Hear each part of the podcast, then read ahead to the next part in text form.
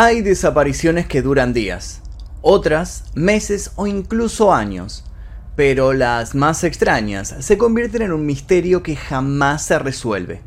Las familias quedan esperando a que los desaparecidos regresen a sus hogares para abrazarlos y decirles cuánto los extrañaron. Pero el paso de los años va nublando los recuerdos y los sentimientos se vuelven cada vez más fríos. En este informe van a conocer la historia de una niña que desapareció de su habitación sin que nadie la escuche, un aventurero que fue tragado por la selva, un chico que huyó de su hogar para siempre, un ladrón que se esfumó en el aire, y un niño erudito que dejó pistas en sus pinturas, pero jamás volvió a aparecer. Antes de comenzar con este video les pido por favor que dejen su like aquí debajo, se suscriban si todavía no lo hicieron y activen notificaciones. Les recuerdo que pueden ver este y todos los demás videos sin censura, sin publicidad y 24 horas antes que el resto, tocando el botón que dice unirse aquí debajo, eligiendo la membresía nombre 2 Maestro Oscuro y luego dirigiéndose a la pestaña comunidad donde van a encontrar la lista completa. Ahora sí, comencemos. Bienvenidos a las 5 desapariciones más misteriosas. Número 5 Asha Degree. Asha Degree tenía solo 9 años y vivía con su familia en Shelby, Carolina del Norte. La noche del 14 de febrero del año 2000, ella fue a acostarse como siempre, pero lo inusual ocurrió a la mañana siguiente. Ya no se encontraba en su habitación. La puerta no había sido forzada y las ventanas estaban cerradas por dentro. ¿Qué había sucedido? Los padres de Aya siempre intentaban aislar a sus hijos de las influencias externas, tratando de centrar la vida en la familia, el estudio y por sobre todo en la iglesia. En su hogar no existían las computadoras, ya que tenían miedo de que los pedófilos entraran en contacto con sus hijos. Aya no tenía problemas con estos límites, era tímida y le gustaba estar dentro de su hogar. El día anterior a la desaparición, la familia había asistido a la iglesia en Macedonia Missionary Baptist Church, luego almorzaron y volvieron a su casa. El padre se dirigió a su segundo turno en la planta cercana de PPG Industries por la tarde. Alrededor de las 8 de la noche, los hijos se acostaron en la habitación que compartían. Todo era normal. Casi una hora después, se cortó la luz en el barrio y fue restaurado cuando el hombre regresaba del trabajo, alrededor de las 0.30 de la noche. En ese momento, pasó por la habitación de sus hijos y los vio ambos dormidos en sus respectivas camas. Al día siguiente, el 14 de febrero, día de los enamorados, la madre se despertó a las 5.45 am para preparar a los niños para ir a la escuela. Cuando abrió la puerta de la habitación, Aya no estaba. Ella nunca se levantaba antes. La buscó por los diferentes cuartos de la casa sin poder encontrarla. Comenzó a desesperarse. Salió a la vereda, buscó en el auto de la familia, pero se encontraba cerrado. No había nadie en ningún lugar. Entró y despertó a su marido para decirle que Aya había desaparecido. Harold le preguntó si había llamado a su madre, que vivía cerca. Tal vez podría estar ahí. Cuando llamó, su cuñada respondió que Aya no se encontraba ahí. Fue entonces cuando entró en pánico. Llamó a la policía, se puso los zapatos y salió a buscarla. Entre las 3.45 y las 4.15 de la madrugada, un camionero y un automovilista confirmaron haber visto una niña caminando hacia el sur por la autopista 18 con una mochila escolar. También detallaron en sus declaraciones que estaba vestida con una camiseta blanca de manga larga y pantalones también blancos. Cuando vieron las noticias en televisión sobre la búsqueda y la desaparición, informaron lo que habían visto a la policía. El automovilista comentó que había dado la vuelta en su auto porque pensó que era extraño que una niña tan pequeña saliera sola de su casa a esa hora. Pero cuando llegó a donde la había divisado, la niña ya no estaba. Al final del día se dieron cuenta que faltaban algunas mudas de ropa, justo las mismas que el camionero había detallado. Unas semanas después, al terminar un rastrillaje exhaustivo, con centenares de voluntarios volviendo a peinar la zona donde la habían visto por última vez, la familia pegó anuncios en toda el área. El 3 de agosto de 2001 hubo nuevas noticias sobre Aya. La mochila y otros artículos habían sido desenterrados mientras trabajaban en la nueva construcción de la autopista 18, a unos 42 kilómetros al norte de Shelby. La mochila se encontraba envuelta en una bolsa plástica. Las investigaciones posteriores no dieron los resultados esperados para la familia. Los Degree hicieron lo que pudieron para mantener viva la memoria de Aya en todo el país.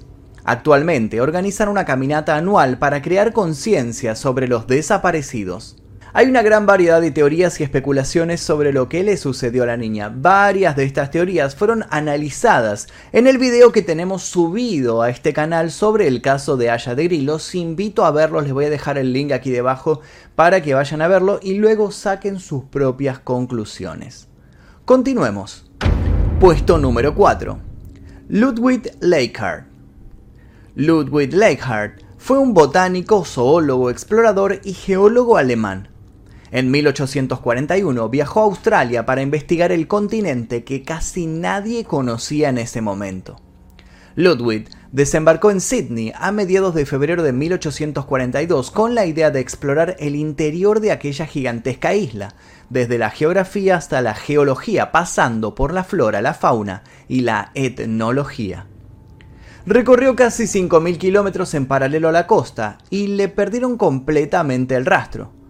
Cuando todos lo daban por muerto, reapareció.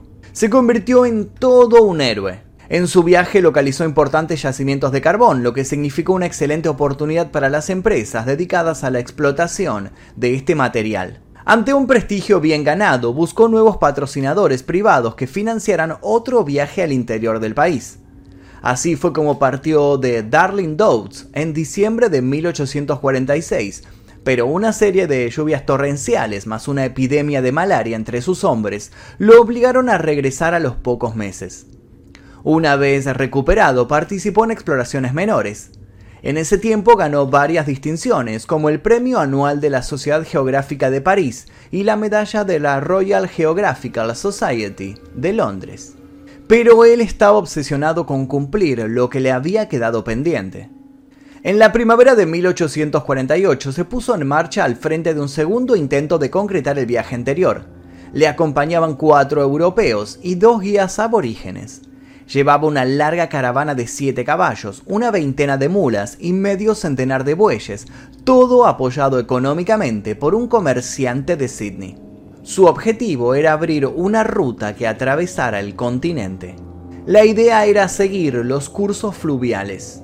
Durante el viaje se le presentaron varias dificultades. La dureza del terreno, el implacable clima y la hostilidad de los indígenas era un conjunto complicado. Precisamente el informe de estas dificultades fue lo último que se supo del explorador y su grupo. Se calculaba que el recorrido les llevaría dos o tres años, pero cuando pasó el tiempo pautado y nada se supo de ellos, quedó claro que algo no andaba bien. Una década después se organizó otra expedición al mando de otro famoso explorador llamado Augustus Charles Gregory, que había recorrido rutas parecidas a las de Leichhardt. Augustus encontró árboles tallados con la letra L, pero no pudo hacer nada más porque una fuerte sequía lo obligó a retornar. En 1869, John Forrest fue a ver qué podía encontrar. Existía una historia que decía que los nativos habían matado a varios blancos en el pasado, pero después de rastrear 3.600 kilómetros en más de un centenar de días, regresó con las manos vacías y sin nada concluyente. A finales del siglo XIX un explorador observó que algunos aborígenes tenían objetos que parecían ser parte de la expedición desaparecida, aunque nunca se pudo comprobar nada. En 1900 encontraron una placa con el nombre de Ludwig Leichhardt que se creía que correspondía a la culata de una de sus escopetas, quedando demostrada su autenticidad hace relativamente poco, en el año 2006. En los últimos años ha habido varios indicios sobre su destino, pero no se encontró ninguna solución.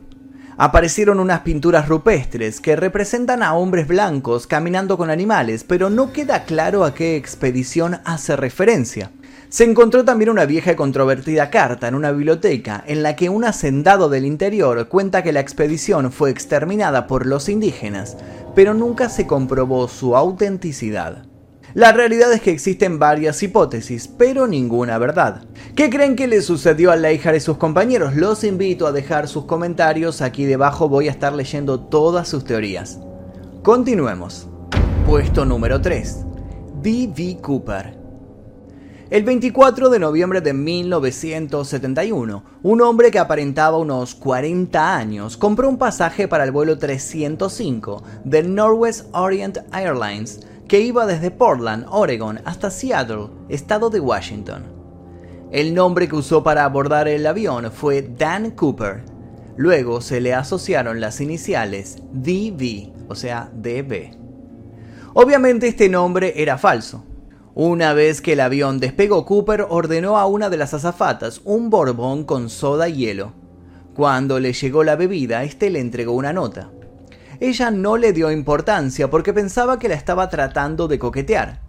Al ver que no la leía, se le acercó y le dijo al oído que tenía una bomba en su maletín cuando tuvo su atención, él abrió el maletín para mostrarle varios cables de colores, una batería y lo peor de todo, varios cilindros rojos que parecían ser explosivos. Entonces, D.B. Cooper volvió a llamarla para hacerle otro pedido. La azafata cumplió la orden y fue hasta la cabina para pedir cuatro paracaídas y 200 mil dólares en billetes de 20 a la torre de control. El intercambio sería por la vida de los pasajeros. El avión sobrevoló cerca de Seattle para que juntaran el dinero. Los agentes del FBI siguieron las instrucciones de no utilizar billetes marcados, pero sí decidieron usar billetes impresos principalmente en 1969, ya que los números de serie empezaban con la letra L. De esa manera, iban a poder rastrearlo y encontrarlo. Al llegar a Seattle, Cooper recibió lo que había pedido y cumplió su parte del acuerdo, liberando a los 36 pasajeros. Volvieron a cargar combustible y el avión despegó. Esta vez, teóricamente, hasta México. Estuvieron nuevamente en el aire a los minutos y detrás de ellos, unos aviones caza F-106 comenzaron a seguirlos. Momentos más tarde, en la cabina, la tripulación observó una luz intermitente que indicaba que intentaban abrir la puerta trasera de la aeronave. También notaron un cambio de presión en la cabina. Cooper había abierto la puerta trasera para saltar del avión. Afuera había una tormenta, los aviones caza que lo seguían no vieron nada por culpa de la nubosidad. Al día siguiente lo buscaron recorriendo los bosques, esperando encontrar algún trozo del paracaídas, algunos billetes sueltos, sangre, ropa, alguna pista, pero no pudieron encontrar el cuerpo. Muchos especialistas afirmaron que los vientos eran de más de 322 km por hora, y el paracaídas que le habían entregado no era bueno para este tipo de maniobras. El bosque no iba a poder amortiguar su caída. Durante años siguieron cientos de pistas, entrevistaron a decenas de personas, recibieron miles de cartas y llamados telefónicos. Nunca volvieron a saber nada de D.B. Cooper. Después de una exhaustiva investigación de 45 años, en el 2016, el FBI volvió a hablar del caso. Pueden encontrar qué fue lo que dijo el FBI en esa ocasión y todos los posibles sospechosos de ser D.B. Cooper en el video que subimos a este canal sobre este caso, donde nos explayamos durante 20 minutos contando todos los detalles. Les dejo el link aquí debajo para que vayan a verlo. Continuemos. Puesto número 2. Andrew Gosden. La desaparición de Andrew Gosden es un misterio hasta el día de hoy. Andrew era un chico al cual le gustaba jugar a los videojuegos y escuchar música. El día 14 de septiembre de 2007 decidió irse para nunca regresar. Pero antes dejó algunas pistas. La familia Gosden vivía en Balby, South Yorkshire, los padres de Andrew eran cristianos comprometidos con la iglesia, sin embargo, no habían bautizado a sus hijos porque no querían imponerles su punto de vista. Así todo, los obligaban a asistir a misa siempre que podían. Según su familia, Andrew era un niño casero que no salía de su cuarto y siempre avisaba cuando tenía que ir a algún lugar. Era un poco distraído, no se alteraba y no era habitual verlo de mal humor. Cuando desapareció Andrew tenía 14 años, pero parecía más joven. Usaba lentes gruesos, de aumento, era sordo de un oído y una de las particularidades físicas que la familia mostró hasta el cansancio a la hora de buscarlo fue la doble cresta que tenía en su oreja derecha. Fue visto por última vez con una camiseta de una banda que seguía, un jean negro, un reloj en su muñeca izquierda y cargaba un bolso negro con parches de bandas de metal. La mañana del 14 de septiembre salió de su casa en dirección a la parada del transporte escolar, pero cuando llegó el vehículo, él no se subió. Fue hasta el centro a sacar dinero de un cajero automático y retiró 200 libras de su cuenta bancaria. Luego esperó a que sus padres se fueran a trabajar para volver a casa. Regresó, se quitó el uniforme escolar y se vistió con una camiseta negra de Slipknot. En su bolso se llevó su billetera, las llaves de su casa y su PlayStation portátil.